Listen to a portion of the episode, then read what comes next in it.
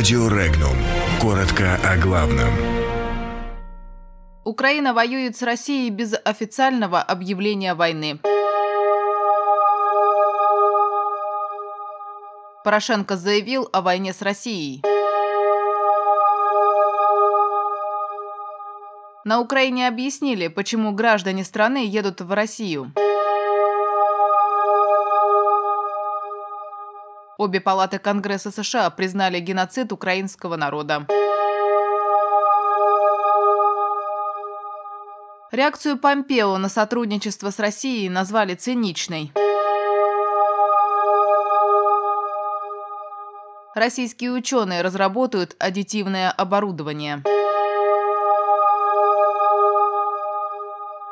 Происшествие в Керченском проливе – не шутка, а война. Об этом заявил президент Украины Петр Порошенко в интервью американскому Fox News. Обращаясь к российскому президенту Владимиру Путину, он заявил о войне. Цитата. «Господин Путин, это агрессия. Господин Путин, это война. Это не шутка, не инцидент и не кризис». Конец цитаты. Отметим, что официально войну России Киев не объявлял.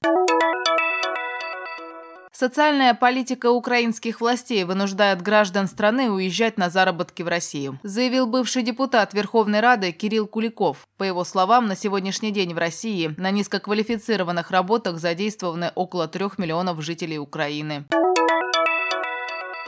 Палата представителей Конгресса США приняла резолюцию, признающую голод 1932-1933 годов в СССР геноцидом украинского народа, сообщает пресс-служба посольства Украины в США. Резолюция принята единогласно. Таким образом, обе палаты Конгресса США признали Голодомор 1932-1933 годов. Напомним, голод 1930-х годов поразил не только Украину, но и Россию, Белоруссию и Казахстан. Однако политики в Киеве, пришедшие к власти после госпереворота в 2014 году, считают этот период голодомором и вовсю используют его для обоснования своей русофобской политики.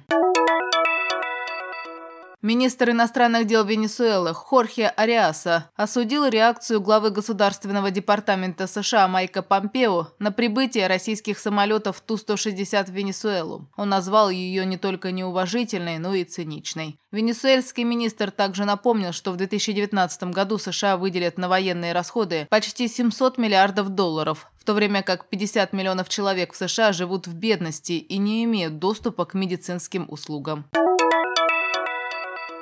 Специалисты Всероссийского научно-исследовательского института авиационных материалов и корпорации Московский институт теплотехники объединят усилия с целью разработки и создания отечественного аддитивного оборудования. Основной целью является сотрудничество в сфере разработки и освоения металлопорошковых композиций для изготовления деталей методами селективного лазерного сплавления, электронно-лучевого сплавления, прямого лазерного выращивания. Стороны намерены провести паспортизацию синтезированных материалов из металлопорошковых композиций, разработать технологические решения для изготовления деталей аддитивными технологиями из отечественных металлопорошковых композиций и внедрить их в серийное производство.